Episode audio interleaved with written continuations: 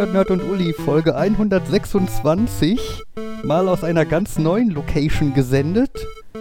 Wir sitzen im Wohnzimmer in unserem neuen Haus. Und Ich glaube, Hallo. es halt ein wenig. es ist Hallo. halt, ist halt ein bisschen wenig, äh, ein bisschen, weil wenig hier drin steht und blanke Wände und so. Ja. Das ist okay und es ist halt ein bisschen, weil der, weil ich einen Hall-Effekt anhab. Ich mach den mal aus. Sonst Aber auch, weil der Raum doppelt so groß ist wie alle anderen Räume, in denen wir bis jetzt gepodcastet haben. Ja, das könnte auch hinhauen, ja. Ich fand es ein wenig verdächtig, dass das Echo nur bei dir war und nicht bei Uli. Man hätte jetzt vermuten können, ihr seid im gleichen Wohnzimmer und Ja, das sollte ist ähnlicher. zu viel rumgeklicke, die ganzen Effekte schnell an- und auszuschalten in Mhm. Echtzeit. Wir haben allerdings ja schon mal von hier gepodcastet, nämlich vor fast einem Jahr, als wir im Wohnwagen gewohnt haben. Da haben wir nie gepodcastet. Doch einen Abend saßen wir draußen und haben gepodcastet, meine ich. Remote. Haben wir? Ich meine schon. Ich bin mir nicht sicher. Ich bilde mir ein, wir hätten es immer vorgehabt und nie gemacht. Ich dachte einmal. Hattet Ja, wenn ihr- einmal mit schlechtem Netz aus der Wohnung? Nee, man, das war was Das war anderes. stimmt, von meiner Tante aus haben wir einmal auf jeden Fall. Ja. Aber ich meine auch am Wohnwagen. Anyway, da haben wir, glaube ich, noch drüber überlegt, ob die Autobahn jetzt zu laut ist oder sowas. Und Uh, das kommt mir bekannt vor. naja, Da Markus macht wieder komische Soundeffekte. Ich Ja. mach gar nichts. eher ungewollt, oder? Ja, ich glaube auch. Also, ich habe nichts. Okay, ich, bei mir steht irgendwie ein Windows-Neustart an, aber daran soll es eigentlich nicht liegen. Ich habe Ja. keine Effekte eingeschaltet oder so. Ja, jetzt ist auch wieder gut. Keine Ahnung. Ja, jetzt. Meine schöne Überleitung geht gerade flöten, weil Uli gerade auf dem Weg nach oben ist, um ein Kind ins Bett zu bringen. Ähm, was ihr sind das wieder vergessen? oben. Bitte? Ja, das, das, kind, das Kind wuselte versehentlich noch hier unten rum. Es war noch nicht im Käfig. naja. Und sonst bei euch so? Ach ja. Ja. Ich habe hab meinen bald Hängesessel wieder aufgehängt. Man hört dich klimpern. Ja, das ist die Kette, die an der Decke hängt, an der dann der Sessel hängt. Das hat dann halt den Vorteil, da kann ich mich mit den Armen hochziehen, wenn ich es mit dem Rücken nicht schaffe. Aber das hatten wir, glaube ich, letztes Jahr irgendwann schon mal. So ist das dann ist wie bei so Invaliden, die so eine Stange am Bett hängen haben, damit sie sich daran aufrichten können. Mhm. Ein Galgen. Also ich kenne es unter dem Namen Galgen. Ich bin mir sehr sicher, es gibt auch irgendeinen Fachbegriff für. Äh, Ich dachte, Galgen ist das Zeug, ähm, was man bei der Musik hat, um da Sachen aufzuhängen. das vielleicht auch. Uli kommt wieder. Sie muss nur Slalom laufen um Laminatpakete und so. Also ich muss dazu, ich muss da erwähnen, äh, unser Haus ist noch nicht fertig. Nee. Das, ist auf Aber ihr Weg wohnt schon mal da dahin. drin. naja, Ja, wohnen. auch- wir auch- campen, wir campen hier drin. Auch damit es fertig wird, ehrlich gesagt. Weil das Problem ist ja bei uns so ein bisschen, finde ich, die Distanz, die sehr viel, äh, ja, das Ganze sehr viel schwergängiger und so macht. Weil wir halt einfach bis jetzt immer freitags, nachmittags und samstags hier waren. Ähm, und dieses, was man halt hat, wenn man entweder vor Ort wohnt oder also nebenan oder in der Nähe zumindest, ähm, nach der Arbeit mal eben noch zwei Stündchen, so wie wir das im Moment halt machen können, das fiel halt bei uns voll weg, weil wenn du zwei Stündchen fährst, dann kannst du hier eine halbe Stunde arbeiten und so und äh, das lohnt halt nicht so richtig. Genau, und ähm, das ist halt diese Woche ein bisschen entspannter, obwohl der große Knackpunkt ehrlich gesagt ja noch ist, äh, bevor man das als offizielles Wohnhaus nutzen kann, dass äh, Sanitärgedöns angeschlossen werden muss, also sowas wie Klo und Wasch, äh, Waschbecken und äh, da, dadurch ja auch eine komplett installierte Küche irgendwie möglich ist. Das ist so der große Meilenstein, auf den wir noch warten und danach alles andere ist halt so Fleißarbeit. Man muss halt nicht alle fünf Schlafzimmer, also drei Schlafzimmer, zwei Arbeitszimmer müssen ja nicht alle fertig sein, um hier schon einigermaßen drin wohnen zu können. Wir haben ja jetzt auch nur zwei Schlafzimmer ähm, in, in, in der Wohnung, wo wir eigentlich sind. Ähm, von daher wäre halt Badezimmer und Küche schon das, was, glaube ich, den Ausschlag geben würde, um hier offiziell wohnen zu können. Genau. Das ist eine ganze Menge. Was, ein Wohnzimmer und eine Küche? Achso, du. Ich weiß, worauf du anspielst. Ähm, So, ich habe ja in der letzten Folge, äh, kam ja die Idee auf, dass wir einfach mal eine äh, Folge oder einen Teil des Podcasts von einer KI schreiben lassen können. KI steht übrigens für künstliche Intelligenz, für die, die eher die Uli-lastigeren Hörer und nicht die Nerd-lastigeren Hörer sind. Äh, Ja. Und ich habe das mal ausprobiert. Ich habe einen Teil der Folge der letzten Woche äh, verschriftlichen lassen äh, und das dann mal der KI als Vorlage gegeben und die KI das dann weiterschreiben lassen. Mhm. Und äh, wir können ja jetzt einfach mal vorlesen, was da so rausgekommen ist. Das ist wahrscheinlich das schlechteste Theaterstück, in dem ich je mitgespielt habe. Und ich habe in vielen Theaterstücken mitgespielt. Mhm. Das ist eine ganze Menge. Ach Gott, Markus Äh. probt schon. so, So. Jetzt wollen wir doch mal sehen, wie sich GPT-3 so den Inhalt unseres Podcasts vorstellt. Alles, was ab jetzt gesagt wird, wurde von GPT-3 geschrieben. Das ist eine ganze Menge. haben wir denn noch so viel Zeit? Wir können noch ein bisschen für die Zukunft vorsorgen. Ich habe da mittlerweile so viele Dateien, dass ich nicht mehr weiß, wofür die ursprünglich gemacht wurden. Das ist jetzt keine Ausrede, weil ich nicht weiß, äh, wie ich das alles wiederfinde. Das ist eben der Knackpunkt. Also allein das Bewusstsein für die Konsequenzen zu haben, was man da anrichtet, auch für sich selber. Ich weiß gar nicht mehr, wo alles ist. Also ich habe auf meinem Computer, ich habe auf meinem Tablet und ich habe auf meinem Smartphone. Also aktuell habe ich immer acht verschiedene Versionen von meiner Show im Einsatz. Ich habe allerdings in einer E-Mail abgespeichert und auf dem PC habe ich sie dann alle aufgeschrieben und dann lasse ich sie mir von der App runterladen. Ja, das stimmt. Du hast erstmal die Links vorher gesammelt und dann speicherst du sie irgendwo ab und dann kommst du zu dem Punkt, wo du ein Backup machen musst. Du machst einfach zu viel Arbeit für dich selber. Und das ist ja nur ein Bruchteil der Arbeit, die du dir selber machst. Das ist eine ganze Menge. Ja, genau. Ich mache mir selber auch viel Arbeit. Nur eben anders als ihr. Das ist ja gerade das Problem. Es gibt ja Dinge, die man nicht machen muss, aber man macht sie halt trotzdem. Und bei bestimmten Dingen denkst du dir dann später, was verrückt bin ich da eigentlich gemacht? Und dann denkst du dir, ach, vergiss es einfach. Und verschiebst es irgendwann in die Zukunft. Und wenn du es dann mal machst, denkst du dir, ach verdammt, hätte ich doch damals gleich machen sollen. Ja, und das passiert mir öfter, als mir lieb ist oder als ich es mir erlaube zuzugeben. Es hat sich schon eine so eine gewisse Haltung bei mir eingenistet. Ich bin halt oft der Meinung, dass man nur was erledigen kann, wenn man sich darauf Und da endet es. mit einem K. Genau. Ja. Wobei unsere Zuhörer gar nicht wissen, dass wir jetzt fertig sind. Ja, aber Also, die denken vielleicht, wir lesen Cut, immer noch vor. Wir hätten mit Cut anfangen müssen, mit Cut enden müssen oder so. Aber auch das könnte ja vermute, da fehlt GPT-3 ein- geschrieben haben. Ja, dann Ich wissen wir vermute, es da nie. fehlt. Also ich finde es ja schon voll unrealistisch, weil Jan so viel redet. Also das macht ja schon keinen Sinn. Aber wobei, was er ganz gut getroffen hat, ist ja, dass ich, wenn ich rede, dann habe ich sofort zwei Zeilen auf einmal. So, ich Mhm. habe alle meine Informationen abgeliefert. So, ich bin fertig. Ja, ja, für, Mhm. ein, für ein stupides Genau oder Ja gibst du dich gar nicht erst her. Also wo, womit ich ja ein bisschen zu kämpfen hatte, war einfach, dass ich nur relativ geringe Textmengen äh, da eingeben kann. Also beziehungsweise Eingabe plus Ausgabe zusammen sind irgendwie beschränkt auf Pi mal Daumen 8000 Zeichen. Und das sind jetzt nicht so viele. Mhm. Ne, vor allem, weil, weil man ja eine gewisse Menge an Input quasi dem Ding geben muss, damit es erstmal weiß, worüber es überhaupt schreiben soll. Ne? Ähm, ich hatte zum Beispiel auch das Problem, ich hatte mir dann, also meine Idee war, dass ich halt das Stück äh, Text, was wir letzte Woche über GPT-3 gesprochen haben, halt als Vorlage nehme, damit dann GPT-3 quasi über sich selber oder so schreibt. Ähm, dann habe ich davon einen Ausschnitt genommen und dann festgestellt, dass Jan in dem ganzen Ausschnitt nicht einmal zu Wort kommt.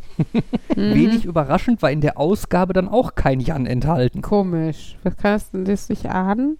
Genau, und dann musste ich halt so ein bisschen was zusammenfrickeln, damit ich halt einen Ausschnitt habe, in dem jeder von uns zu Wort kommt und Mhm. irgendwie was Typisches sagt, äh, der dann aber halt so ein bisschen zusammengestückelt war und dann vielleicht verschiedene Themen behandelt hat, weswegen dann vielleicht die Ausgabe auch so Mhm. sprunghaft war.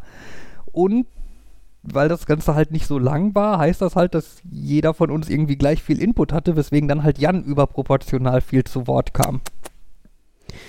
Ach ja. Aber insgesamt macht es schon viel Spaß, damit zu spielen und so Sachen da reinzuwerfen und zu gucken, was rauskommt. Mhm. Es ist auch, also äh, teilweise finde ich, kommen einem die Satzkonstruktionen schon sehr bekannt vor. Ich meine, wenn man genau drüber nachdenkt, machen sie dann oft keinen Sinn, aber so von der reinen Konstruktion her und so. Und so, so diese, ja, diese Floskeln und so sind schon sehr authentisch. Das ist eben der Knackpunkt. Ach Gott, Herr Markus, das ist eine ganze Menge. Markus, rede ich jetzt nur noch so? Ähm, ja, ein Teufelskreis, wenn das, wenn eine KI entdeckt, was für dich typisch ist und du dadurch dann nur noch das sagst, was die gedacht hat, was für dich typisch ist. Und ja. Ach ja. So ein bisschen wie äh, Bubbles in Social Media, wenn man weiß, die ähm, Leute um einen herum erwarten, dass man das sagt, also sagt man das auch und daraufhin erwarten die Leute das wieder. Mhm. Tja, self-fulfilling prophecy, so ein bisschen. Naja. Ich finde das ja manchmal echt anstrengend, wenn einem das bei anderen, an anderen Leuten auffällt. Mhm. Wenn man irgendwann merkt, ah, diese Person hat die Angewohnheit, das und das zu machen. Wenn man das einmal gedacht hat, dann Mhm. Mhm. Ja, selbst bei einem selbst oder so fällt einem das ja auch auf. Ganz schlimm ist es halt, wenn, wenn man Eltern ist und äh, dann äh, die Kinder das von einem übernehmen und man merkt, wie nervig das ist. Oder diese Wortwahl, ne? Oder irgendein bestimmtes Wort. Also, ich weiß ja noch, als Henry mit zweieinhalb, der kaum sprechen konnte, fuck sagen konnte, das war auch etwas, äh, ja. Da merkt man dann, dass man auch seine Wortwahl öfter mal ref reflektieren sollte. Ja. Naja. Nein, also wie gesagt, wir sind gerade im, im Haus. Es ist eine Mischung aus irgendwie Vorfreude, äh, Abenteuer, Urlaub und aber auch irgendwie immer so, oh Gott, es geht überhaupt nicht voran, weil viele Sachen dann doch einfach so viel länger dauert. Also äh, ja, und viele Sachen, die wir nicht so gut können und sowas. Vorfreude, Abenteuer, Urlaub, ist das nicht irgendwie so ein Lied wie Leben, Lachen, Menschen leben, tanzen, Mensch? Welt. Ja. Ja, könnte sein, ne? Ah, und Henry ist äh, diese Woche im Ferienprojekt, das traf sich ganz gut, äh, also so vom Timing her. Ella ist normal im Kindergarten, aber dieses Ferienprojekt, ne, ist halt, ist von den Falken hier. Und ähm, ja, Henry ist halt voll begeistert, hat schon gefragt, ob nächste Woche auch ist und ich musste ihn leider enttäuschen. Ähm, aber durfte gestern dann, da- also da ist auch also so eine kleine, kleine Variante des Zirkusprojekts, äh, bei dem mein Bruder mitarbeitet, ähm, dabei. Und ähm, gestern war Henry Fark hier, stand auf dem Nagelbrett.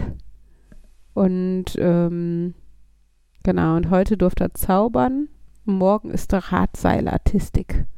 Drahtseilartistik da Mhm. dran. Und ähm, da musste ich heute extra nochmal nachfragen, muss nämlich für diese Sachen einen äh, Sportschein quasi unterschreiben bei den Falken, also dass den Kindern erlaubt ist, an so körperlich etwas spannenderen Dingen teilzunehmen. Ähm, genau, dafür äh, äh, muss man das extra nochmal unterschreiben als Eltern. Und viele Eltern haben das wohl verbaselt oder sowas, den abzugeben. Und ich hatte den eigentlich abgegeben, aber ich habe gedacht, bevor der jetzt irgendwie verloren gegangen ist und Henry dann mich morgen heulend als die große Böse empfängt, wenn ich ihn abhole, frage ich nochmal nach. Und Gott sei Dank war alles vorrätig und äh, Henry kann morgen Drahtseilartist werden. Und äh, ja, ganz witzig. Das Lustige ist halt, dass mein Bruder ne, auch da ist als bei dem Zirkusprojekt. Das heißt, wir sind wahrscheinlich die einzigen Eltern, die persönlich privat äh, Fotos zugeschickt bekommen davon. Das ist ganz praktisch. Jo.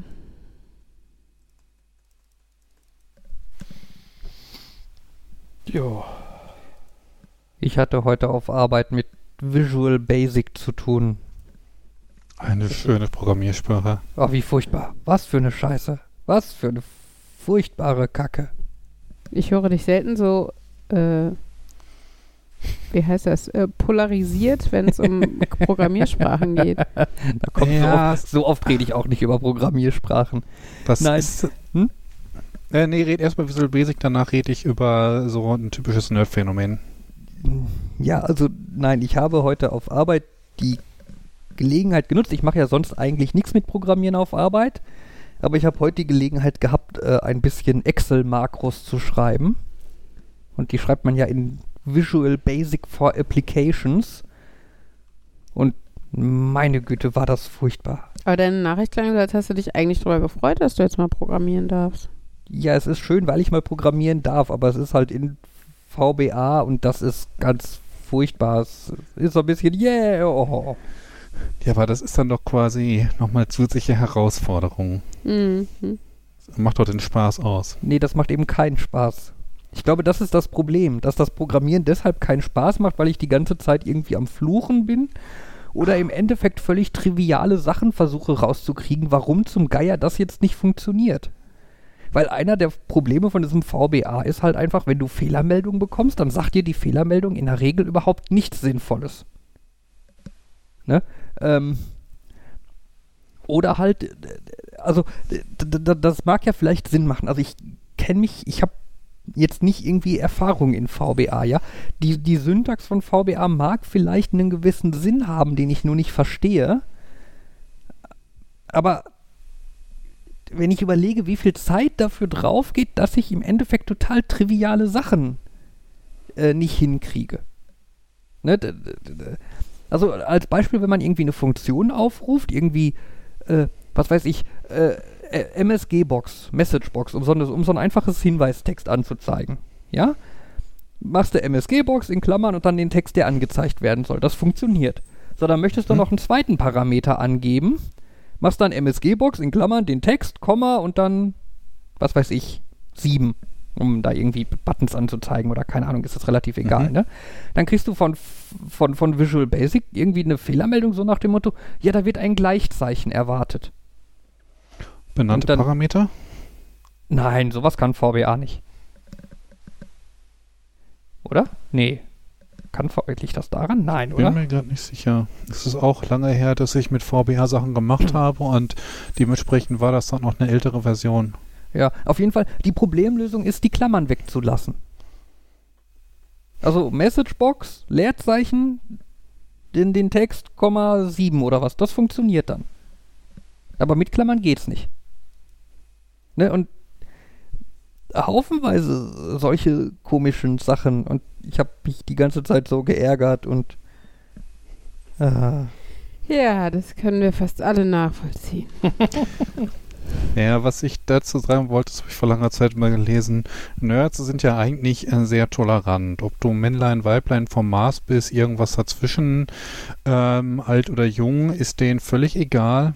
Aber wehe, du nutzt Visual Basic statt C. Dann ist böse. ja. Oder Okay. Vim statt Emacs. Oder Ich, Tabulator statt zwei Spaces. Ah, ich wollte gerade sagen, jetzt triggerst du mich. Das Thema stand Das letzte habe sogar ich verstanden. Das Thema stand ewig lange auf meiner Liste.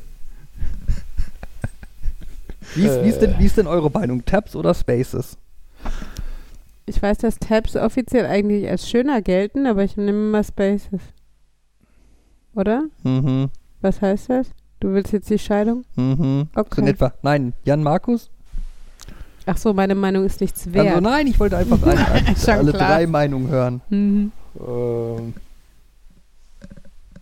ich finde, Tab ist einfacher zu tippen, weil ein Space ist mir zu wenig und eine Rückung und dann halt ein Tab. Also, wenn man nur über einen Rücken redet, würde ich sagen. Mhm.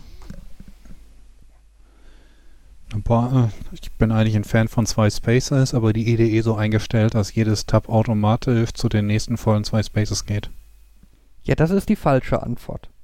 Finde ich. Das ist bei uns im Projekt so. Jede, das, das ist dann falsch. Dann macht ihr das falsch. Dafür hat man Aber IDE, dass sie einen unterstützt. Ja, an manchen Stellen haben wir auch vier, aber ähm, je nachdem, ja okay, normalerweise sollte es auch bei vier oder bei acht nicht so sehr in die Breite gehen bei Clean Code, aber ähm, ich ich glaube, ich mache, also auf der Arbeit mache ich das, was voreingestellt ist in der IDE und das ist vom Projekt so vorgegeben und das ist mir dann auch mehr oder weniger egal. Na, also diese, diese Sache mit Tabs versus Spaces, die ist ja ein großes Streitthema im gesamten Internet. Ne? Ähm, nein, also ich, also meine Meinung ist ganz klar Tabs. Zum Einrücken. Nicht zum Ausrichten, aber zum Einrücken. Weil bei Tabs kann, kann sich halt jeder selber einstellen, wie breit er die haben möchte. Ne, ich ich finde das, find das total dämlich, wenn ich irgendwie Ruby-Code schreibe. In Ruby-Projekten ist irgendwie Standard, so Standard bei Convention oder so, dass man zwei Leerzeichen nimmt. Ja, mir sind zwei Leerzeichen aber zu schmal.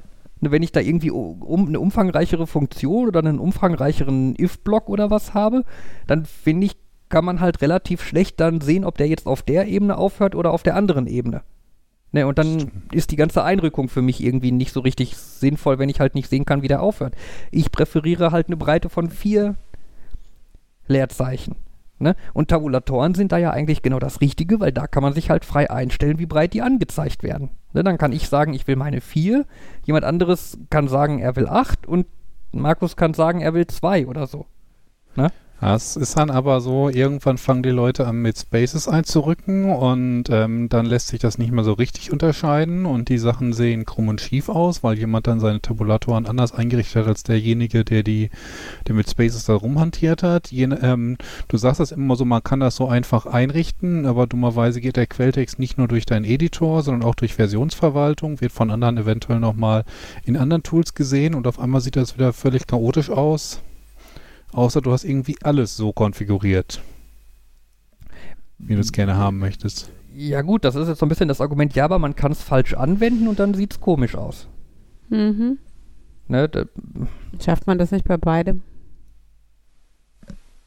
Ja, bei Spaces ist es schwieriger. Wenn jeder Ja. einfach nur zwei oder vier Spaces macht, dann sind das immer zwei Ja, oder vier ich- Spaces. also Ja, außer, außer, aber- aber- außer aber- jemand hat was falsch konfiguriert und haut dir Tabulatoren dazwischen. Wollte ich gerade sagen. Oder Ja. so Aufzählungsgedöne oder sowas. Und dann hast du halt plötzlich die Spaces zusätzlich zu schon Du kannst es natürlich auch ganz einfach machen. Du programmierst in Comic Songs, das ist eine nicht proportionale Schriftart, dann ist dir das eh egal, wie das ausgerichtet Darf ich ist. aber kurz nochmal sagen, für die, die auch wieder nicht zu den tiefen Nerds hier gehören, äh, Spaces ist Leertaste, ne? Ja. Gut. Naja. Ja, auf jeden Fall ein, ein deutliches Trigger-Thema. Merke ich schon. Mhm. Ich habe irgendwann mal beschlossen, dass ich mich von solchen Themen nicht triggern lasse, aus solchen Flame Wars raushalte. Mir ist auch egal, ob Star, auch egal, ob Star Trek oder Star Wars, Hauptsache die Zylonen sind dabei. Ho, ho, ho, ho. Äh. Dabei, also bei Tabs versus Spaces fällt mir auch ein, dass ich irgendwann mal äh, äh, bei Python ist das ja, da Oh. macht man das ja nur mit Einrückung. Und eigentlich funktioniert das ganz wunderbar. Wenn man nicht so ein Edit, wenn, wenn man nicht auf die Schnelle nur mit Notepad arbeitet, was das eigentlich ganz gut hinkriegt, aber dann äh, an irgendeiner Stelle irgendwie, ich habe eine Datei geöffnet, die mit mit äh, Tabs eingerückt war und beinahe hat aber automatisch Tabs oder irgendwie sowas ist. Und die waren alle gleich eingerückt, aber sie sahen gleich eingerückt aus, sagen wir so. Mhm. Und wenn er dann sagt, hm, du, du brichst irgendwie die, weil du von einer. Und du denkst, hä? Mhm. Ja, das ist so eine Sache, die ich in Python unheimlich grauenhaft und unheimlich genial finde, dass die Einrückung Syntax ist. Ja. Da stimme ich dir zu. Python ist auf Platz 2 hinter VBA. Ja, aber Python hat einen. Okay, den, äh, ich würde sagen, Python hat ähm, äh, einen gigantischen Vorteil. Ich, viele Leute können damit umgehen oder können zumindest darin Quelltext schreiben, der tut, was sie machen wollen. Und viele Leute publizieren diesen Quelltext. Und du magst dann vielleicht über diesen Quelltext drüber gucken und dir sagen, oh mein Gott, der ist grauenhaft. Aber der enthält dann Informationen, da haben Leute Wissen drin abgespeichert, was sonst nicht publiziert worden wäre, wenn sie gezwungen worden wären, eine echte Programmiersprache, eine andere Programmiersprache zu nutzen.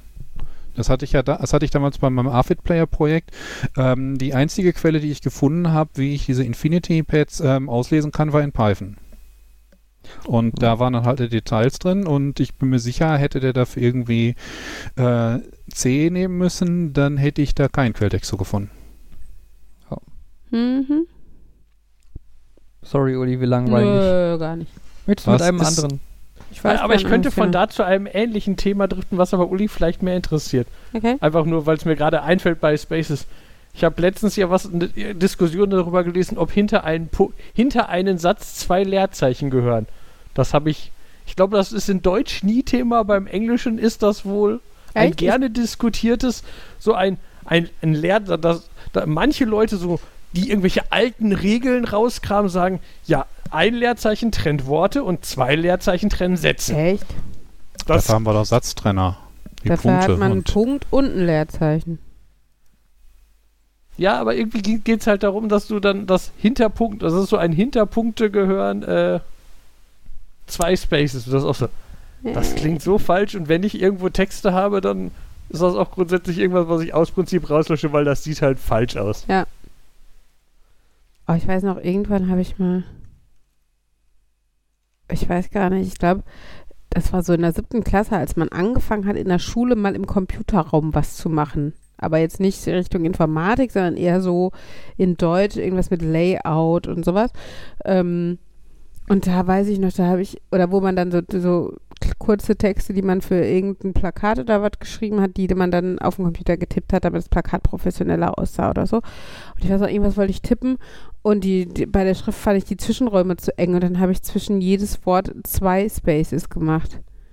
Und ja, und dann habe ich, ich hatte auch mit irgendjemandem zusammengearbeitet, der so, jetzt nicht Nerd-Nerd, aber schon nerdiger und so. Und der hatte gleich auch Instant Cringe und sagte, nein, das geht so nicht, egal wie groß die Lücken sind, ein Leerzeichen und ist dann da durch und hat zwischen jedem Wort das zweite Leerzeichen weggemacht.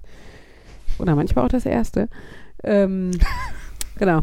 Und äh, ich habe das damals nicht verstanden und jetzt wird es mir, glaube ich, genauso gehen, wenn irgendjemand bewusst zwei Leerzeichen. Aber es ja, gibt ja noch genug Leute, die Vorkommas und Nachkommas oder so, Kommata, ähm, Leerzeichen machen und äh, zum Beispiel so Kindergartenaushänge oder sowas, ne? Wo ich dann auch manchmal denke, ja, manchmal ist es vielleicht sogar faktisch so, dass es besser lesbar ist, weil das Komma sonst mit den Buchstaben davor zu sehr verschmelzen würde oder sowas. Aber es ist trotzdem, es fällt so ins Auge sofort. Ich glaube einfach, wenn du, weiß nicht, wissenschaftliches, also die Layout-Ansprüche an der Uni an wissenschaftliche Arbeiten gewöhnt bist oder sowas, ich glaube dann, äh, ja, weiß nicht, äh, ob das das der Grund ist, aber auf jeden Fall höher. Äh, Sollen wir einen Exkurs zu LaTeX anfangen? Hm, nein, da kann ich nämlich nicht mitreden. Und wer will das dann? Ja, hm. Das ist. Ja, das, aber das. Hm? Nee, aber das ist dann Leute, die sich damit mal beschäftigt haben und wenn du mit LaTeX arbeitest, dann steigst du da voll rein. Das sind ja noch Leute, die den Unterstrich, den Unterschied zwischen Bindestrich und Geviertstrich erklären können und warum du es überall verkehrt verwendest. Ist das eine das lange und das andere das kurze? Ja. Okay, was ist was? Bindestrich äh, ist der lange. Der Geviertstrich ist auf jeden Fall länger. Ah, okay, dann nicht.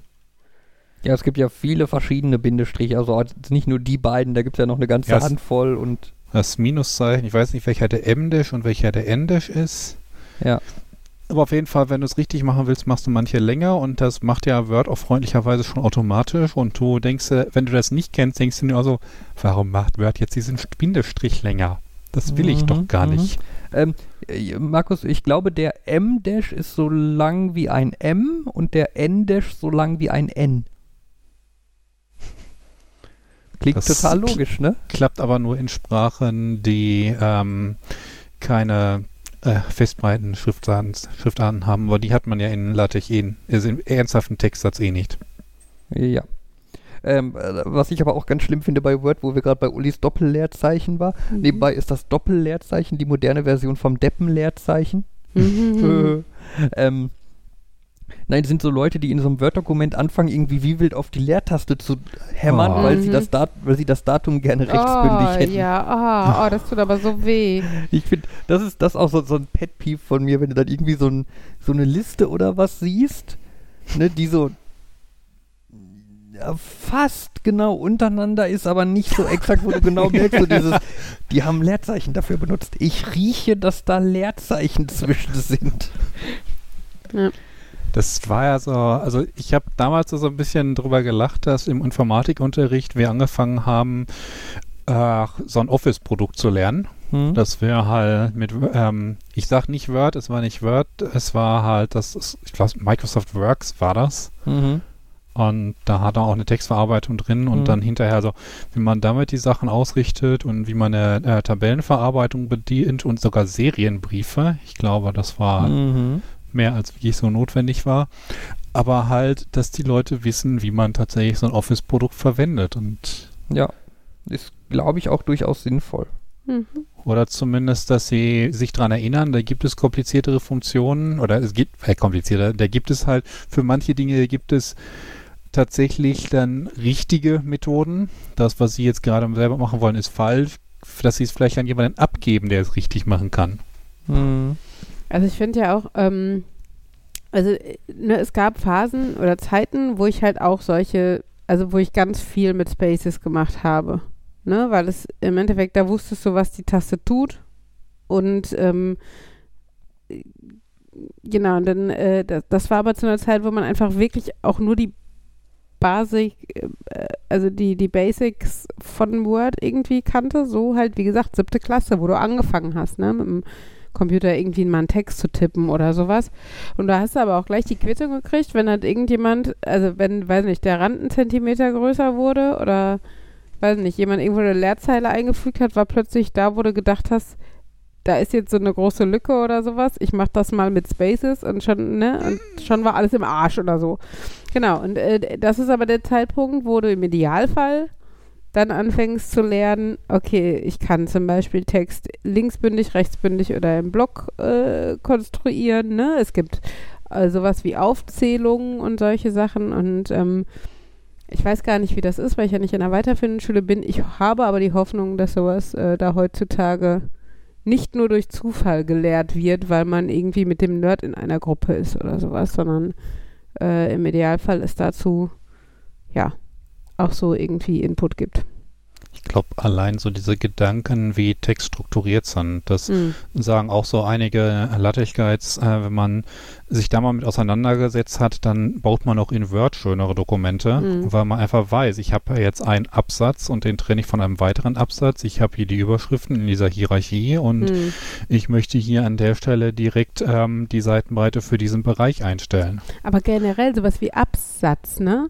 Also da, den für sich zu nutzen, also inhaltlich passend, aber auch generell einfach, dass es optisch und, und strukturell Sinn macht oder sowas, ist Mhm. auch ein Lernprozess, ne? Also Ja. Das ist auch, äh, ich weiß nicht, ob ich es schon in der Oberstufe, aber ich glaube auch eher an der Uni, dass ich bewusst mich dafür entschieden habe, irgendwo einen Absatz hinzumachen und dass es halt auch einen Absatz gibt, also einen, der, der nur einen Zeilenumbruch, also ne, irgendwie mit Einrückung oder sowas geht, oder ob du wirklich eine, eine komplette Leerzeile lässt oder Mhm. sowas. Also dass es da halt auch äh, Hierarchien gibt, wie krass Teile getrennt sein sollten oder sowas, ne? Und ähm, ja, ein bisschen ist es halt Lernprozess. Also selbst wenn mir das jemand in der siebten Klasse beigebracht hätte, hätte ich vielleicht einfach trotzdem noch nicht die Souveränität und das Textverständnis dafür gehabt, ähm, wie ich das jetzt in meine eigenen Texte so ordentlich einbaue oder so. Aber ähm, ja, grundsätzlich ist das schon gar nicht so einfach, eigene Texte zu schreiben. Und dann lese ich wieder Texte auf Facebook und denke, ein Hoch auf alle Menschen, die Satzzeichen benutzen. Egal ob richtig oder falsch, aber einfach benutzen ist scheinbar schon eine Leistung. Wir legen die Messlatte jetzt mal runter Ja. von Absätze und ähm, Zeilentrennern unterscheiden zu Satzzeichen Ja. kennen, benutzen. Ja, also, weißt du, bei Kommas verstehe ich ja noch, da, also Kommata, es tut mir leid, ähm, verstehe ich ja noch, dass die jetzt nicht ganz trivial einzusetzen sind, gerade im Deutschen, ne? Ähm, aber so ein dusseliger Punkt irgendwie an den Ende von einem fucking Gedanken zu flatschen, da ist selbst Henry schon auf dem Weg, das irgendwie zu nutzen für sich, so, ne? Es ist echt ein bisschen scary, finde ich immer, wenn man, also Gott sei Dank keine Menschen, die ich mehr oder weniger persönlich kenne, sondern halt immer wenn, bei Facebook in so Stadtgruppen oder sowas.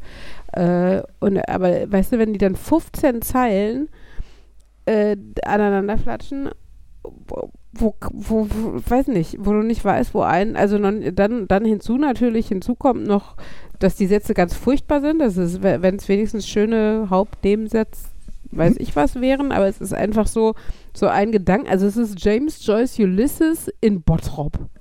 Weißt du? Also ein Gedankenstrom ohne Punkt und Komma, ohne Satzzeichen, aber auch inhaltlich ohne Struktur und einfach so hingeflatscht, plus Rechtschreibfehler, plus ich konnte schon vorher kein Deutsch, auch, auch mündlich nicht. Und das ist sehr anstrengend. Ach, sorry, ein Rant für alle Leute, die sich nicht mal einen minimalen Teil Mühe geben.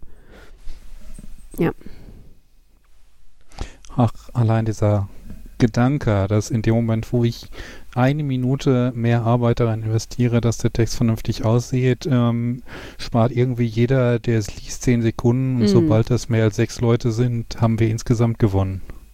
Ja, also, weißt du, selbst wenn ich zum Beispiel bei Satzzeichen unsicher bin, es reicht ja dann ein Zeilenumbruch oder so, ne? Oder ich mache zum Beispiel, was ich so im, im Chat unter Freunden, wenn ich wirklich so, so wie, wie mir das, der, der Schnabel gewachsen ist, schreibe oder so, dann mache ich ganz oft so drei Pünktchen dazwischen. Ich glaub, das habe ich mir übrigens von Jan Ellipsen. angewöhnt. Oh, das, das hat man bei mir auch häufiger Ja. bemängelt, dass ich sowas nutze. Ja, aber ich finde, in privaten Chats finde ich, wenn der andere nicht explizit sagt, du hör mal, das stört meinen Lesefluss oder das stört mich oder sowas, finde ich es halt wirklich ganz praktisch, weil ich finde, es ist halt nicht so hart wie ein, wie ein, wie ein Punkt oder so, äh, wenn man so in so einem Gedankenfluss ist. Also ich bin ja, weiß Gott, ich bin kein Rechtschreib- und Zeichensetzungsnazi. Nein, im Gegenteil. Aber ich finde, weiß nicht, also ich finde halt ab einem bestimmten Punkt, wenn es für andere nicht mehr wirklich lesbar ist, in der Hinsicht, dass sie mehr als einmal darüber lesen müssen, um, um auch nur annähernd zu verstehen, was ich da sa damit sagen möchte, äh, ab, ab dem Punkt ist es halt eine Respektlosigkeit. Außer es ist halt wirklich jemand, also mag sein, dass es, dass es vereinzelte Menschen davon kognitiv nicht können, obwohl es ist halt auch eine Respektlosigkeit, wenn sie es mal hätten einfach lernen sollen, aber es ihnen am Arsch vorbeigegangen ist. Ne? Also für, für mich, für jemanden mit einer, mit einer LRS, also Leserechtschreibschwäche oder äh, einer geistigen Behinderung oder sowas, ist es, äh, ist es was anderes, finde ich, als jemand, der einfach sagt, oh, kein Bock. Ist ja auch kompliziert. Müsste ich ja jetzt drüber nachdenken über das, was ich schreibe. Aber das sind dann so Leute, die setzen sich an ihren Rechner oder meistens wahrscheinlich eher an ihr Smartphone Phone und, und, und schreiben das so runter und kommen überhaupt nicht auf die Idee, dass es irgendwie, also wahrscheinlich lesen die auch nicht hinterher nochmal drüber, weißt du, das würde ich halt auch in so einer Facebook-Gruppe auf jeden Fall machen, wenn ich was geschrieben habe, aber selbst bei den meisten Chat-Nachrichten lese ich hinterher nochmal drüber, was ich da geschrieben habe. So, weil einfach viele auch Tippfehler sich mal einschleichen können oder sowas, ne? Ich finde ja, das sollte irgendwie so grundsätzlich sein, wenn so ein Text mehr als 20 Zeichen hat, sollte die Sofort-Posten-Funktion deaktiviert sein und erstmal eine Vorschauansicht Äh, ja. da sein. Äh, und, und, verpflichtend. Ja, vielleicht könnte man dann sogar noch so eine Rechenaufgabe drunter machen, dass Leute mit einem IQ unter 70 das bitte nicht posten dürfen oder sowas. Aber das wäre dann, das wäre wahrscheinlich auch schon äh, äh, able, wie heißt das nochmal? Ableismus. Genau, das wäre ein Ableismus, weil es halt dann Leute, die tatsächlich eine Lernbehinderung oder eine geistige Behinderung haben, tatsächlich daran hindern würden, daran teilzuhaben. Von daher ist es, es ist halt eine Gratwanderung zu entscheiden, wer ruht sich jetzt darauf aus. Also ich habe zum Beispiel auch in England viele Freunde, das ist da scheinbar so eine Mode, die alle sagen, I'm dyslexic. So, ne? Ich habe, also ich bin, ähm, ich habe eine Leserechtschreibschwäche und äh, mag sein, dass es ein Teil der Leute auch wirklich hat, aber ich kann mir einfach nicht vorstellen, dass ich irgendwie von zehn Leuten, die ich kennengelernt habe, acht davon eine Leserechtschreibschwäche haben. Außer es ist ein Freundeskreis, der sich in einer Leserechtschreibfördergruppe kennengelernt hat, was aber nicht der Fall ist. Und äh, dann finde ich es einfach sehr unwahrscheinlich, dass die das alle haben. Und ich glaube einfach, mein Englisch ist halt auch in der Hinsicht, obwohl wir das als leichte Sprache empf- empfinden, schwierig, weil zum Beispiel für ein I-Laut hast halt 97 Möglichkeiten, den zu schreiben. Oder dieses there und there und there und so, ne? Also, ähm, wo meine Mama tatsächlich mal meine Englischlehrerin, weil ich das im Diktat oder so falsch hatte, gefragt hat. Und meine Englischlehrerin gesagt hat, nein, man kann das nicht raushören, das ist aus dem Zusammenhang, müsste man es erkennen. Damit hat sie halt recht. Das ist halt Kacke, aber dann musst du halt leider im Diktat auch verstehen, was du schreibst und nicht nur gut schreiben können. Ähm, genau, aber auf jeden Fall diese, ne, also in England hatte ich da total das Gefühl, dass äh, sich viel darauf ausgeruht wird und jeder, der einfach keinen Bock hatte, sich Gedanken über Rechtschreibung zu machen, hat halt gesagt, I'm dyslexic. Und das war es dann halt. Naja. Sorry, mein Rechtschreib- und Zeichensetzungsrand. Ja, es war grob das- das Thema Schule, das sind wir gewohnt. Das, ja, sehr grob, aber Das habe ich aber, äh, jetzt wo du das sagst, habe ich das auch schon häufig gesagt, dass man das, dass man das ganz häufig von irgendwelchen Leuten irgendwie auch, dass das irgendwo fällt, so in Videos und irgendwie so, dass Leute was sagen und ich denke, ich denke mir immer, das, das, das ich habe nicht das Gefühl, aber jetzt wo du das sagst, das sind eigentlich immer englische Sachen, das scheint Mhm. da mehr so ein, Vielleicht ist es da auch einfach nicht so eine große Sache mit so einer Diagnose, sondern es wird so genutzt wie bei, also zum Beispiel gibt es ja bei uns auch viele Leute, die immer sagen, ähm, ähm, er? äh, OCD oder so, ne? Also ich, ich, ähm, dieses Obsessive Compulsive Disorder, also so Zwangshandlungen oder sowas, wird ja bei uns oft, was heißt ins Lächerliche gezogen, aber sehr flapsig genutzt für jemanden, der Sachen genau nimmt oder sowas, ne? Oder gerne Ordnung hat oder sowas. Ähm, und vielleicht ist es bei denen halt auch so, dass die einfach das nicht so klar differenzieren als etwas, was tatsächlich eine in dem Sinne Erkrankung ist, was äh, eine Therapie benötigt, ähm, wenn man dagegen anarbeiten möchte oder so. Vielleicht ist es für die halt auch nur so ein, oh, ich bin voll schlecht in Rechtschreibung oder sowas. Aber bei mir kann, also für mich ist die Definition eine andere und ich glaube, das Wort Dyslexik ist halt eigentlich auch eine andere Definition, nämlich eine äh, klar zu definierende und zu diagnostizierende äh, ja, Störung klingt so gravierend, aber ja, ähm, Problematik. Und äh, da hatte ich immer das Gefühl, dass das da sehr viel, ja, lockerer damit umgegangen wird und so. Naja. Wie heißt, heißt, wie heißt Dyskalkulier auf Englisch? Dyskalk heißt, also weil wenn Dyslexic Dyslexic heißt, könnte man jetzt davon ausgehen, dass die Vorsilbe Dys auch bei Dyskalkulie dann Ja, das einfach ins das Englische. Gleiche. Die Dyskalkulier. Dyskalkul ja. Okay. Ja, aber das ist ja eh irgendwie, finde ich, relativ verbreitet geworden. So ein, ja, ich kann nicht rechnen. Also Mhm. jetzt nicht, nicht, nicht als, nicht als, äh, ich, ich habe halt eine Re äh, Rechenschwäche oder so, ne? Mhm. Sondern einfach dieses, ich kann halt nicht rechnen, als, ähm, das ist halt sozial irgendwie nichts Schlimmes. Weißt du, ich, ich kann halt nicht rechnen, ist halt so, ist halt Mhm. nicht schlimm, weil rechnen braucht man ja eh nie und Ja. äh, ja. Weiß ich nicht. Finde ich, finde ich auch so ein bisschen bedenklich, weil so ein, ich meine, ich, ich, dass man jetzt, was weiß ich, Ableitungen im normalen Leben jetzt nicht so häufig braucht oder so, verstehe ich noch. Mhm. Ne, aber halt irgendwie so Dreisatz. Ne, sowas Einfaches, das kann man ja doch eigentlich immer wieder mal gebrauchen. Ja, das hatten wir ja eh schon äh, mal als Thema, glaube ich, auch dieses, ähm, sobald Mathe drüber steht, geht's nicht, ne? Also äh, Ja. blockiert irgendwas oder ruht man sich darauf aus, dass man Mathe ja nicht können muss. Dafür muss ja ein Nerd sein oder ganz furchtbar schlau oder beides oder so. Ähm, genau, und dass es halt nicht so ist wie, äh, was weiß ich, bei anderen Sachen, du halt, äh, ne, da, ganz normal wie so ein Schulfach arbeitet man sich da halt ran und äh, da ist jetzt keiner vorgezogen oder, oder, oder besonders preoccupied, wie heißt es, ähm, vorbelastet oder sowas, ne? Mhm. Ähm, sondern da hat halt jeder die gleiche Möglichkeit. Und bei Mathe wirkt das immer so wie, ja, also entweder hat man dafür das Megatalent, dann ist man hier Stephen Hawking für Arme oder sowas, oder man hat es halt nicht. Dann hast du halt eh verkackt und dann brauchst du dich mit Zahlen auch gar nicht beschäftigen, du wirst es eh nie lernen. Und, ähm, und das sind oft Menschen, die tatsächlich, die zwar so, so, so, so, eine, so eine Aversion und so eine Mauer gegen Mathe schon aufgebaut haben, aber die überhaupt kein Problem haben, im Supermarkt äh, die 25 Sachen in diesem Einkaufswagen haben, zumindest schon mal zu überschlagen, wie teuer das wird. Oder sowas wie Dreisatz, ne? Mhm. Oder wie schneide ich die Pizza, dass es gerecht für drei Leute ist, ne? Also solche Sachen. Also die, die Alltagsmathe total können, aber sich einfach davor sperren, äh, den Bogen dazu zu, also wenn du ihnen dann sagen würdest, das ist Mathe, dann würden sie abwinken, nein, weil Mathe können sie ja nicht. Und das finde ich halt voll schade, vor allen Dingen auch, weil es ja nicht nur um diese Menschen geht, sondern dass ja wieder so ein Vorleben ist und daraus wieder dieses ähm, Mädchen können kein Mathe, also so ganz äh, äh, grob daraus resultiert in irgendeiner Form, ne? Mhm.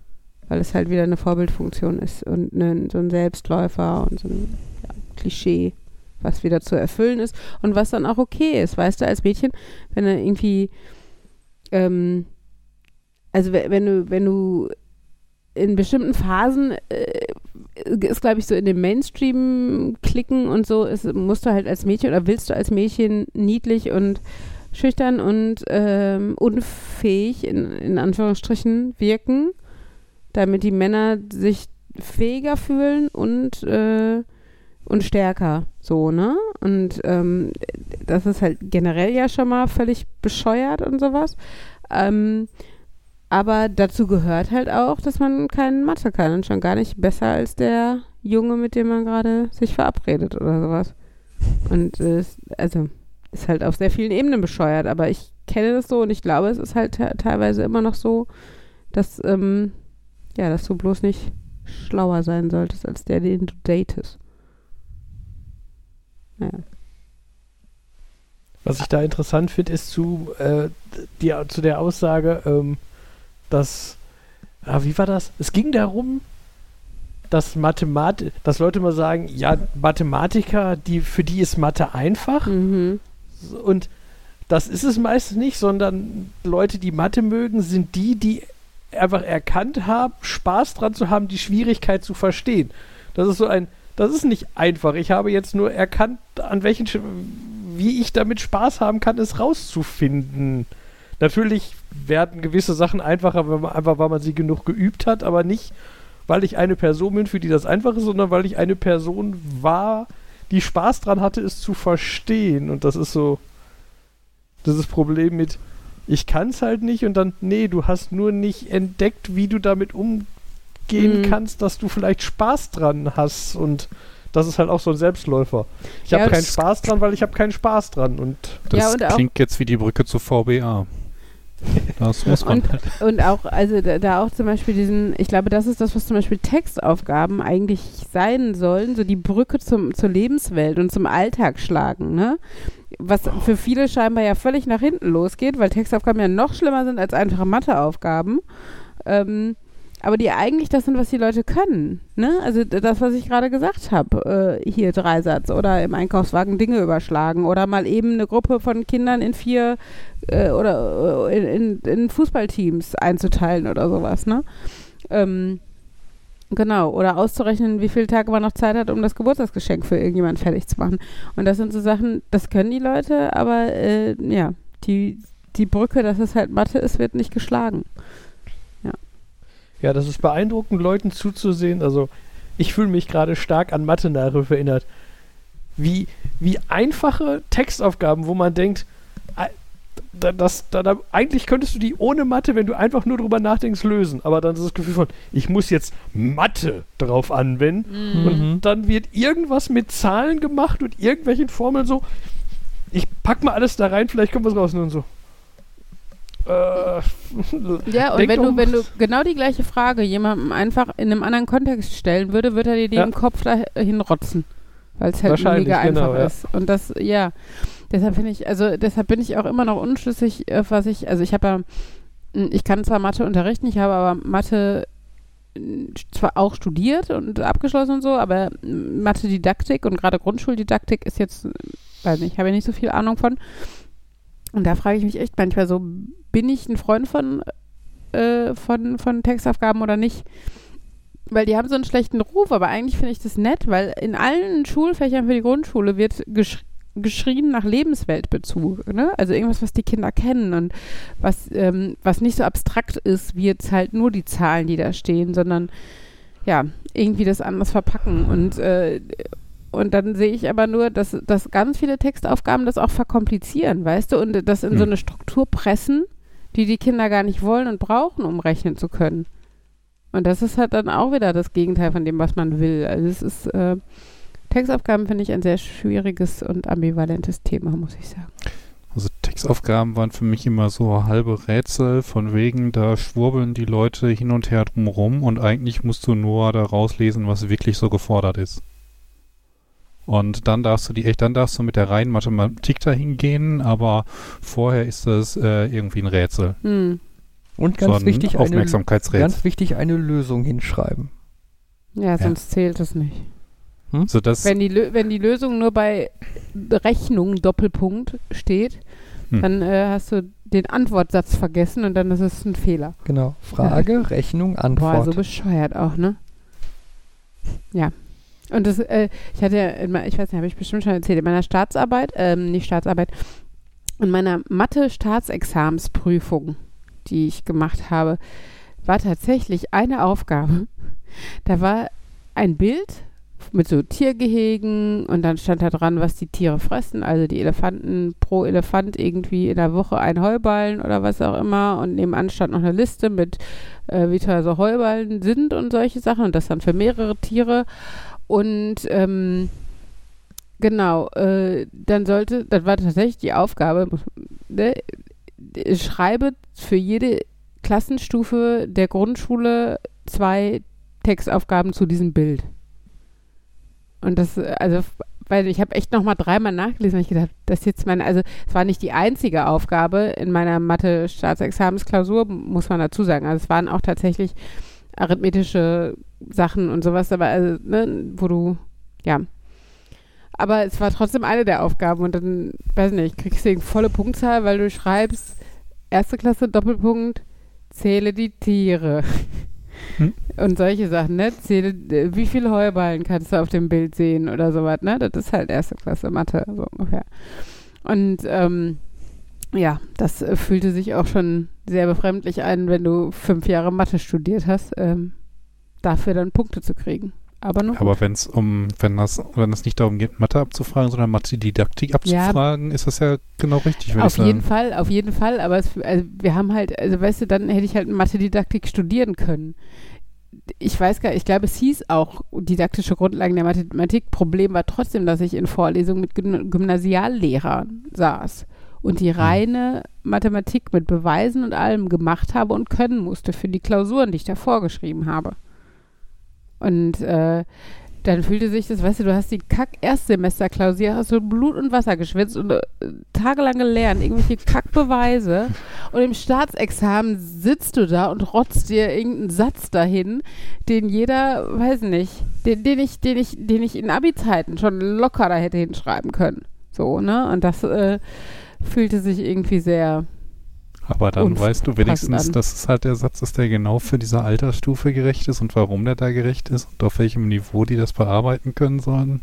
ja, obwohl selbst das haben wir halt in der Uni nicht gelernt. Achso, Also, ne, okay. ich meine, du weißt, also grob kannst, kannst ja, kannst selbst du einschätzen, was man so in der ersten Klasse können muss oder was man da selber damals gelernt hat. Aber so detailliert, dass wir jetzt irgendwelche Lehrwerke und, und die Lehrpläne oder sowas, das kommt halt alles erst im Ref, ne? Das kommt halt alles Okay. nicht an der Uni. Ich weiß gar nicht mehr, was wir fünf Jahre Mathe in der Uni gemacht haben, ehrlich gesagt. Also, ja, war nicht so gravierend. Irgendwann hatten wir mal, das war total schöne Übung, wo äh, jede Gruppe ein Refer Referat halten musste zu irgendeinem mathematischen Thema und eine Gruppe hatte irgendeine, also zu einer Problematik, sage ich jetzt mal. Und eine hatte so, so eine Problematik, wie du einen Kreis, irgendwie wie viele Linien du brauchst, um den Kreis in so viele Teile zu teilen, irgendwie sowas. Und äh, um das mit der Übung durchzuführen, haben die Kuchen mitgebracht, sodass es irgendwie zehn Kuchen für Dreiergruppen gab oder sowas. Und jede, jede Gruppe hat einen Kuchen, um sich daran, also ne, einen kreisförmigen Kuchen, um das daran auszuprobieren. Das war schon ziemlich cool.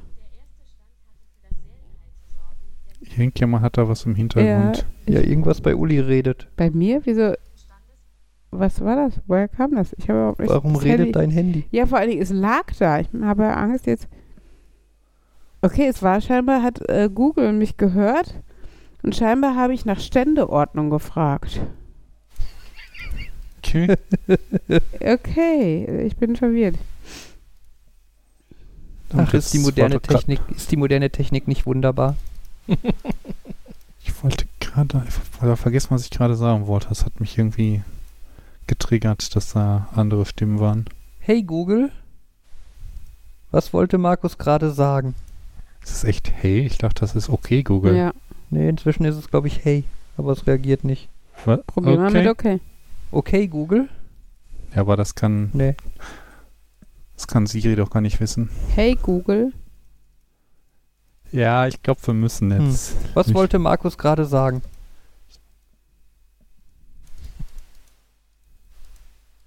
Wir kriegen Suchergebnisse. Aber er liest nichts vor, allerdings ist das erste Suchergebnis Evangelium nach Markus. ah, Tja, Ja. jetzt wissen wir, was Markus uns sagen wollte. Oh, der Scherz ist uralt. Ich habe schon damals Protokoll gemacht. Autsch. aber ich finde ihn gut, Okay. auch wenn er wehtut. Ja. Ach ja. Naja, Ich hatte, letztens das Gef ich hatte letztens das Gefühl, dass mein Amazon-Sprachassistent mit mir reden wollte. Mhm. Also ich war mir nicht sicher. Also ich war in der Küche und dachte, ich glaube, die, die hat was gesagt. Bin rübergegangen, hab ausprobiert, sie zu fragen, hast du was gesagt? Und dann kam ein, äh, ich bin mir nicht sicher, was du willst. Und dann habe ich, da hab ich gesagt, formuliere ich das mal anders, ob sie das kann. Und die Formulierung, äh, was war das Letzte, was du gesagt hast? Hat sie verstanden? Das Problem war, dass sie dann wiederholt hat. Äh, ich habe nicht verstanden, was du gesagt hast. Ja. Und, aber laut, äh, laut App ha habe ich auch nicht mit ihr geredet. Dann war das irgendein anderes Geräusch, was wahrscheinlich von draußen kam oder so, was ich nur gedeutet habe für. Ich glaube, der, ich glaube, der Kasten wollte was von mir. Verwirrend. Ähm. Oh, wir, äh, wir haben unseren ersten Tesla live gesehen. Obwohl, nein, das stimmt gar nicht. Wir hatten schon mal einen im, im Tesla-Laden in Nürnberg gesehen vorher, ne? Ja, Aber tatsächlich kennen wir jetzt jemanden, der einen Tesla besitzt. genau, das ist der entscheidende Punkt. Also gesehen habe ich schon viele davon. Und Henry durfte drin sitzen und wir wieder nicht. Das ist wie bei dem Kackkran gewesen. ja, Henry darf lenken und ich nicht. Ja. Ja.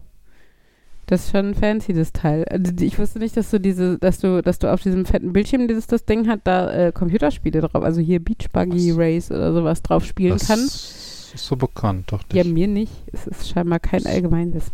Kein Nerd. Zumindest, ja. Ja, vor allem spielen und mit dem Lenkrad dann auch lenken. Ja, genau. und äh, genau, die Reifen bewegen sich halt draußen. So. Was halt unpraktisch ist, weil man hinterlässt halt Gummiwürste, wenn man lange spielt. Ja. Aber kennst du denn auch die Furzkissen-Funktion, äh, äh, Markus? Nein. Ach, guck, weiß man doch nicht alles, ne? Ist das, dass das Auto nicht mit Motorgeräusch, sondern mit Furzkissen durch die Gegend Oh fährt? Gott, das wäre auch geil, die ganze Straße. Nein, du kannst aber als äh, Gag oder sowas äh, auf einzelne Sitze in dem Fahrzeug Pup Furzkischengeräusche einstellen. Und wenn sich dann einer drauf sitzt, pupst.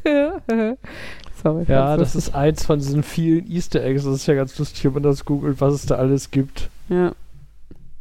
Irgendeine der Anzeigen kann man durch die Rainbow Road ersetzen, dann hast dann zeigt er dir halt irgendwelche von den Statistiken, hat die ganze Zeit im Hintergrund fährst du auf so einer Regenbogenstrecke von Mario Kart. Dann gibt es natürlich dieses Musizierende, das kennt man ja, wo der mit den Flügeltüren winkt und so. Mhm. Äh, da gibt es schon interessante Videos. Ja. Ja, nee, das war auch äh, sehr fancy und ich fand es trotzdem wieder mega gewöhnungsbedürftig, als das Auto losgefahren ist und kein Geräusch dabei gemacht hat. Es war halt echt einfach so. Ja, es war so ist wie, es so- rollt weg, es rollt weg. Ach, das ist es so fährt gewöhnungsbedürftig. Ja. Ne? Die stehen da, sagen so, wir fahren jetzt, tschüss. Und dann bewegt sich das Auto plötzlich. Und Ja. du denkst halt irgendwie immer noch so dieses, der hat den Motor noch gar nicht so. angelassen. Ja, ja, hat er nur auf die Kupplung getreten und deshalb rollt oder was? Ja. Ja, sehr witzig. Aber schon ein schönes Teil. Mhm. Naja. Ja, sonst so ist nicht viel passiert. Ich war in äh, Holland bei Ikea. Habe Sachen für unsere Küche gekauft, einen Geschirrspüler. Und es war äh, ganz lustig, weil ja, ich habe vorher überlegt, was kann ich alles holen, was trotzdem in den Kofferraum unseres äh, Skoda passt. Die hatte meine Schwester dabei, also nur einen Beifahrer und also vor allen Dingen auch jemanden, der hilft, einen Geschirrspüler in den Kofferraum zu heben. Ähm, Genau, und dann haben wir uns schon auf total Tetris-Spielen äh, eingestellt auf dem Ikea-Parkplatz. Ja, wir haben die Dinger reingehoben und beim ersten Versuch saß es.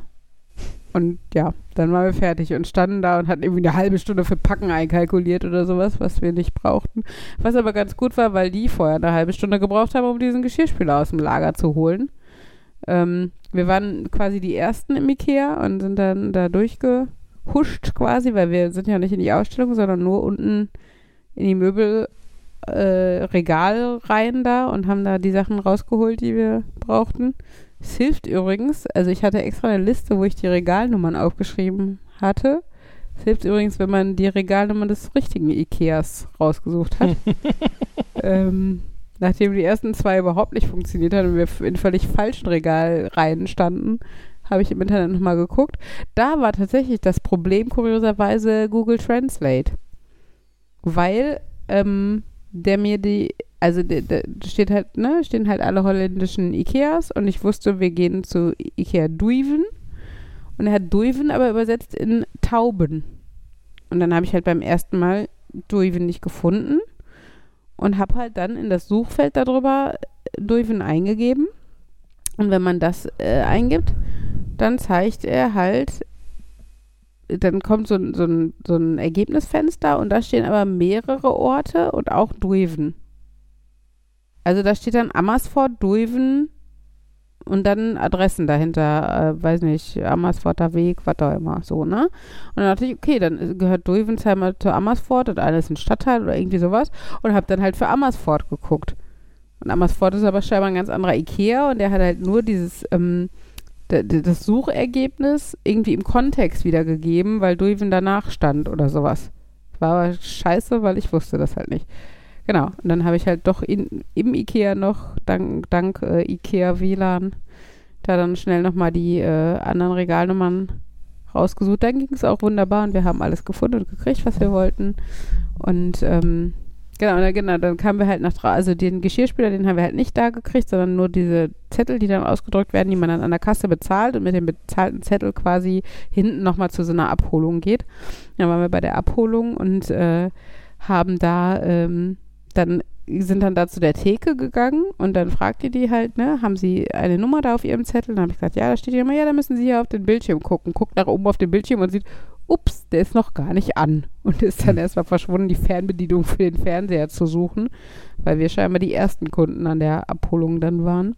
Das war auch ganz lustig. Ja. Was mir aufgefallen ist, dass ich das Gefühl habe, dass die jungen Holländer weniger Deutsch können. Ich habe das Gefühl, ähm, so in meiner Elterngeneration oder so, gerade so im Grenzgebiet, die Holländer können fast alle Deutsch. Und ähm, so jetzt bei den Jüngeren ist es halt, also ist denen oft Englisch lieber. Das hatten wir auch im Urlaub immer, dass wir gefragt haben, so äh, English or German. Und dann haben halt die meisten äh, lieber Englisch gesprochen als Deutsch. Ja. Habt ihr da Erfahrungswerte? Ich überlege gerade, dass ich äh, aber nicht genug, um da was die. äh, So dieses, es, es, es klingt vage richtig, aber ich könnte jetzt keine akuten Beispiele anbringen. Hm. Mir fällt bei dem Thema wieder ein, dass es unheimlich schwer ist, Deutsch zu lernen.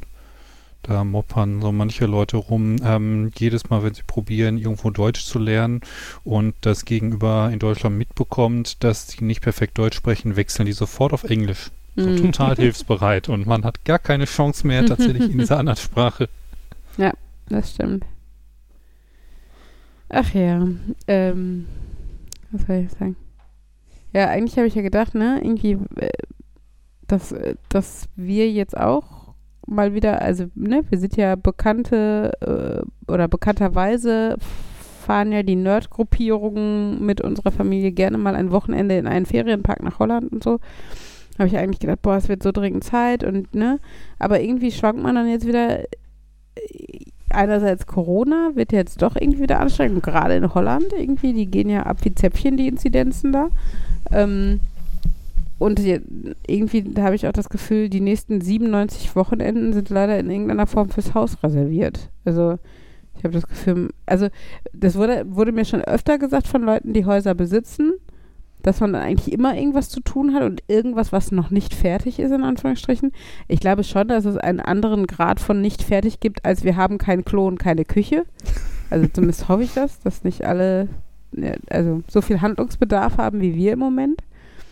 Ähm, genau, aber ich glaube, bei uns ist halt noch so viel sehr, ja, simpler Kram, ne? Also selbst wenn die Räume jetzt irgendwie fertig gestrichen sind und einen Boden drin haben, muss halt noch überall, weiß nicht, die Steckdosen dran und die Lampen und äh, der Umzug kommt ja dann auch noch, dann wird man wahrscheinlich monatelang noch irgendwelche Kisten finden, die man irgendwo hingestellt hat, die man ausräumen muss. Also, ähm, genau, und äh, eigentlich glaube ich aber, dass äh, uns irgendwann ein Wochenende gut tut, aber ich glaube, wenn wir aus diesem super hoch äh, hochaktiven, dieser hochaktiven Hausbauphase raus sind, dann ist leider Herbst und vierte Welle und dann können wir froh sein, wenn wir uns überhaupt irgendwie sehen wollen, sollen, dürfen, was auch immer. Von daher, mal gucken. Thema Haus habe ich mal, ah, okay, da muss ich zumindest Robert C. Martin, der meinte, ähm, Softwareentwicklung ist eigentlich ein bisschen komisch. Und agile Softwareentwicklung, denn das muss man sich so vorstellen, als könnte man ein Haus ähm, in einer Woche bauen und es kostet 100 Dollar. Und wenn man hinterher das fertig hat, kann man, sucht man sich das an und sagt, auch hier hätte ich gerne noch was anderes und jede weitere Änderung kostet dann auch wieder 100 Dollar und eine Woche. Mhm. Und wie Häuser wohl aussehen würden, wenn man, wenn das so der Fall wäre Mhm. und dass das in der Softwareentwicklung häufig so ist, in der agilen. Man macht etwas, und dann stellt man fest, man möchte es anders haben und dann baut man das wieder um und dann stellt man wieder fest. Und er meinte halt auch, wenn man nach dem Prinzip Häuser bauen würden, äh, würden die nie fertig werden, weil man immer noch irgendwas findet und man denkt, ja, das könnte man noch Dann ändern. kannst du noch einen kleinen Anbau und hier noch ein Fenster und hm. naja. Nein, also wie gesagt, ich glaube schon, dass es schnell besser wird, gerade auch wenn man hier dauerhaft drin wohnt. Ähm, ist natürlich irgendwie schwierig, also für mich schwierig, muss ich zugeben, dass es also dass es mehr oder weniger zeitgleich sein wird mit meinem Berufseinstieg oder Wiedereinstieg. Ähm, wo ich dann immer denke, äh, Gott, wahrscheinlich bin ich froh, wenn ich aus der Schule komme, brauche ich erstmal Mittagsschlaf oder so. Ähm, genau. Aber wird sich ja zeigen und äh, wird gemacht, was gemacht wird. Der Vorteil ist ja, dass wir dann so viel Platz und auch Gästezimmer haben, dass wir zur Not, wenn die, die vierte Welle nichts anderes erlaubt, einfach mit euch hier Urlaub machen können oder sowas. Zumindest wenn uns das Treffen noch erlaubt ist. Äh, wir sind ja dann immerhin geimpft und so, aber dann, ja, weiß ich nicht, ja ob das entspannter wird und ihr müsst Streusel mitbringen, aber äh, Safe schon. Das ist jetzt nicht nur Ulysses in Bottrop, sondern auch Urlaub in Bottrop. Ja, im Notfall auch das. naja, schauen wir mal. Gut. Gut. Ich spüre einen gewissen Mangel an Themen. Ich hatte, also ich könnte noch, ich könnt, Ja, bitte. mein Paket ist vom Zoll freigegeben worden. Heute zweimal. Ui. Nachdem das schon vor drei Wochen freigegeben wurde. Also das irgendwie, das ist jetzt seit ähm, 1. Juli in Herne. Und Mhm. ist da irgendwie im Durchschnitt alle drei Tage beim Zoll eingegangen, wurde zwischenzeitlich mal freigegeben, wurde jetzt wieder freigegeben. Ich, ich sehe es da tatsächlich schon kommen, dass dann irgendwann auch der Obsttyp mir vor der Tür steht und Geld haben will. Und ja, mit der Ebay-Aktion hatte ich ja auch geschrieben. Zwei bis vier Tage Versand aus Deutschland. Und auf einmal steht da eine Steuernummer hinter. Also Mhm. nee, äh, nee, nicht, nicht Steuernummer, äh, Zoll VAT bezahlt. Mhm. Also da Ja, super. Naja, aber im Notfall sage ich halt, ähm, ich ähm, bin nicht der Inverkehrbringer, ich importiere das nicht. Darf der Verkäufer sich mit rumschlagen. Mhm. Ja, mein Paket ist ja wieder. Ist scheinbar wieder in Dortmund. Auf jeden Fall wurde es an irgendeiner Laderampe zugestellt in Dortmund. Aber Die Unterschrift will ich sehen. Hm? Die Unterschrift will ich sehen. Äh, ja, da steht glaube ich sogar ein Name, aber das ist irgendwie ID, ID Schute. Wo ich dann auch, hm, ist das jetzt irgendein interner Code oder war das ein Mann mit dem Nachnamen Schute? Mhm. Ähm, naja, ich bin gespannt. Zwischendurch hat Facebook mir geschrieben, ob das denn angekommen ist. Und dann habe ich gesagt, nein. Und UPS ist auch nicht sehr gesprächig. Ähm, ja, und, und die haben dann irgendwie antwortet, ja, auf unsere Mails antworten die auch gerade nicht, aber wir arbeiten weiter dran. Falls das nicht klappt, versuchen wir es einfach, machen wir einen neuen Anlauf und schicken ihnen das nochmal. Mhm. Ich bin gespannt. Das Ja. ist ja das, was effektiv bei diesen Campingbechern dann passiert ist. Nachdem Amazon geschrieben hat, ihr Paket ist möglicherweise verloren gegangen, habe ich einfach das nächste bestellt und das ging durch. Ja. Und dann könnte ich, bei Paketen fällt mir noch ein, ich könnte euch noch erzählen, was für ein lustiges Paket ich heute abgeholt habe. Mhm. Äh, ich habe mich nämlich, nachdem ich dafür irgendwie Werbung gekriegt habe, Vodafone sucht Vodafone Netz, äh, Netztester, Mhm. stand da. Geguckt und effektiv war das dann so die Frage, wo haben Sie Vodafone Internet und würden Sie uns erlauben, dass wir einen kleinen Kasten bei Ihnen anschließen, der manchmal Traffic macht, damit wir Sachen testen können? Da habe ich gesagt, ja, von mir aus. Mhm. Und habe ich dann gesagt, ja, können sie machen. Und dann stand da halt so ein, ja, manchmal simuliert er halt Seitenaufrufe, manchmal simuliert er Downloads oder Uploads. aber alles zu festen Servern von denen und die würden hier, die, die sagen, wir scannen keine Netze, an denen wir hängen und sowas alles. Ja, habe ich gedacht, ja, von mir aus können sie machen, habe ich bestellt. Ist lustig, jetzt kam hier so ein Kasten und ich bin mir zu 99,9% sicher, dass das einfach, dass die einfach einen Raspberry Pi genommen haben in dem Standard Raspberry Pi Gehäuse und einfach nur einen Vodafone Sticker oben drauf geklebt haben. Okay. Also dieses Gehäuse kommt mir total bekannt vor. Mhm. Äh, die, das hat ganz viele Anschlüsse, die ich nicht brauche, die aber so aussehen wie die Standardanschlüsse, die so ein Raspberry Pi nach außen hin hat. Mhm. Da ist ein äh, Sicherheitssiegel, was ich nicht aufkleben darf über ein, wenn ich das richtig sehe, über einem SD-Kartenslot. Ah, okay. Kannst du ein, an den HDMI-Port mal einen Monitor anschließen? Das ist interessanterweise, ich habe keinen äh, keinen HDMI-Port gesehen. Ich habe Mini-US, äh, Mi Micro-USB-Anschlüsse, USB-C-Anschlüsse, Netzwerk. Okay, also ich weiß, der Pi 4, der hat ja HDMI nur noch in winzig. Ähm, kann natürlich sein, dass es einer davon ist, oder ist halt einfach kein Pi, sondern ein anderer Minicomputer. Hier oder der Pi Zero. Aber der hat ja auch einen Micro-HDMI oder Mini-HDMI-Anschluss. Aber gab es nicht auch irgendeinen ohne HDMI? Uh, aber das ist dann nicht. Achso, warte mal. Ich hab früher, gerade- früher, früher gab es doch den, äh, das Pi, äh, Raspberry Pi Modell A, oder? Ich glaube, das Das hat auch- HDMI. HDMI. Ich gucke mir gerade das Bild vom Pi 4 an. Das, was ich äh, Micro-USB genannt habe, ist, glaube ich, Micro-HDMI. Okay. Okay, Weil alle anderen Anschlüsse, die ich hier auf dem Bild sehe, sind genauso wie das, was jetzt hier bei mir steht. ja gut. Dann brauchst du nur ein äh, Micro- oder Mini-HDMI auf Echt-HDMI-Adapter und kannst gucken, ob der hübsche Bilder zeigt, während der. Also er Sachen hat auf macht. jeden Fall schon mal keine Ports offen. Für alle Nicht-Nerds, es geht um Kabel. Nee, Was? nee, es geht jetzt, es geht jetzt darum, dass Jan ein unbekanntes Gerät in seinem Netzwerk anschließt und ähm, es interessant findet zu gucken, was damit passiert, äh, wie es, ähm, was es im Netzwerk macht, äh, wie es auf ähm, ja, Netzwerkbefehle reagiert und HDMI-Kabel ist aber ausreichend Consumer, das sollte man kennen. Ja, sollte man. Vielleicht. Ja, spannend. Ja. Also auch übers Netz. Genau, übers Netzwerk kann ich nicht drauf zugreifen. Stimmt, ich könnte mal gucken, ob ich da einen Monitor angeschlossen kriege. Ja, und Tastatur und Maus. Und was sonst noch so geht. Wobei, dann sind die bestimmt pumpig, wenn ich da. Frage ist, äh, was bekommen die mit, äh, wenn du ähm, den an Strom anschließt, an Monitor und Tastatur, aber nicht an Netzwerk? Dann können sie ja nicht melden, hier macht jemand böse Dinge. Ne, dann kriege ich wahrscheinlich höchstens irgendwann die Meldung, warum hat der kein Netzwerk? Das ist das Einzige, ihre Aufgabe ist, dem nur Netzwerk zu geben, sonst nichts. Ja, es war dauerhaft tatsächlich. Yep. Also wenn du ihn tatsächlich immer fünf Minuten vom Netz nimmst, ist Nein, böse. bei fünf Minuten natürlich nicht. Es ist so ein. Er soll halt eigentlich dauerhaft online sein, aber wenn er mal kurzfristig oder eine Weile nicht da ist. Und dann kommt auch der Hinweis, wir werden sie dann mehrfach daran erinnern bevor, und ihn dann gegebenenfalls irgendwann zurückfordern, wenn sie nicht mehr teilnehmen. Und ich vermute mal eher, dass wir da über Tage bis Wochen reden, bevor die sich melden. Und ähm, machst du das einfach nur als Gutmensch oder bekommst du Vorteile? Ne, das war einfach nur, weil ich weil ich es interessant fand.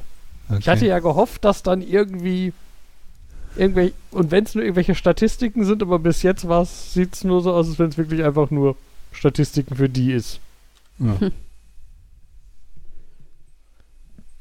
Ich kann, ich habe da zwar ein Profil, aber wenn ich das so richtig sehe, ist dieses Profil, ich kann da nichts, nirgendwo sehe ich irgendwas. Es ist so ein, ich kann da Support anfordern mit und meine Mitgliedschaft beenden. Yay. Mhm. Äh, Ja, das ist schön, wenn du dich irgendwo einloggst und denkst, jetzt kriegst du Infos zu sehen und dann ist nur so, hallo, Ihr Benutzername ist Jan. Sie können sich ausloggen. ja, ja. Ja. Aber das, ich, das ist witzig, es kam bei uns im Projekt wieder auf, so welche Story war eigentlich die mit der Anmeldung? Es war die erste Story. Tatsächlich die Projektname Bindestrich 1. Mhm. Also bevor man irgendwas in diesem System machen konnte, musste man sich einloggen und danach konnte man nichts machen. Ja. Aber das war das Erste, was passieren musste. Ja. Ach ja. Nun gut. So. Ja. Gut. Äh, wo? Da. Oh, da. Da. Willst du den Hall wieder anstellen? Bitte? Willst du den Hall wieder anstellen? Oh. Uh, spacig. Genau. Aus unserer riesigen äh, Kirche heißt die Vorlage. Nun denn, Jan, Markus, ich, Uli. Äh, das war Nerd, Nerd, Nerd und Uli, Folge 126. Tschüss sagen. Nerd. Nerd. Nerd. Und Uli. Tschüss. Tschüss. Tschüss.